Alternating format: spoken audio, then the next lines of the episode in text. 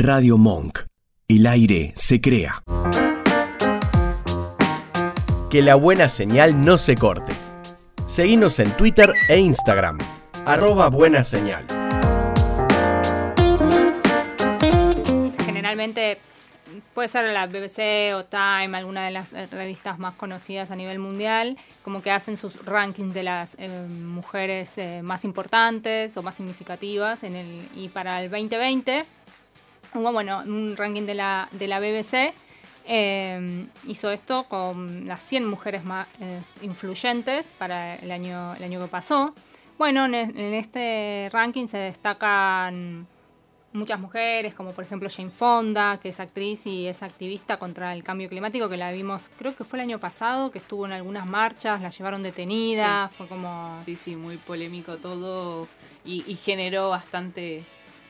Eh, reconocimiento en ese sentido. Mucha repercusión y reconocimiento también hacia ella. Eh, bueno, obviamente estos, eh, esta selección destacan aquellas mujeres que están obviamente impulsando cambios o marcando algún tipo de diferencia ¿no? en lo que hacen dentro de su profesión o, de su rol dentro de la, de la sociedad. Y lo, en, este, en el año pasado el ranking destacó a dos argentinas. Una es la dirigente de fútbol Evelina Cabrera y la integrante de la Unión Industrial Argentina Carolina Castro. Para aquellos por ahí que no, y aquellas que por ahí no conocen a estas dos eh, mujeres, Evelina Cabrera fundó la Asociación Argentina de Fútbol Femenino a los 27 años, formó también varios equipos, capacitó a presas y ayudó a mujeres y niñas vulnerables a través del deporte y, y la educación. También, bueno, ella también fue futbolista, pero después se dedicó más a lo que es la parte de dirigencial. Exactamente. Eh, fue una de las responsables de inicio de la lucha de la igualdad dentro de lo que es el, deporte y el fútbol femenino en Argentina. Y el año pasado publicó su autobiografía que detalla mucho de esta, de esta lucha por la, por la igualdad, que se llama Alta, Alta Negra.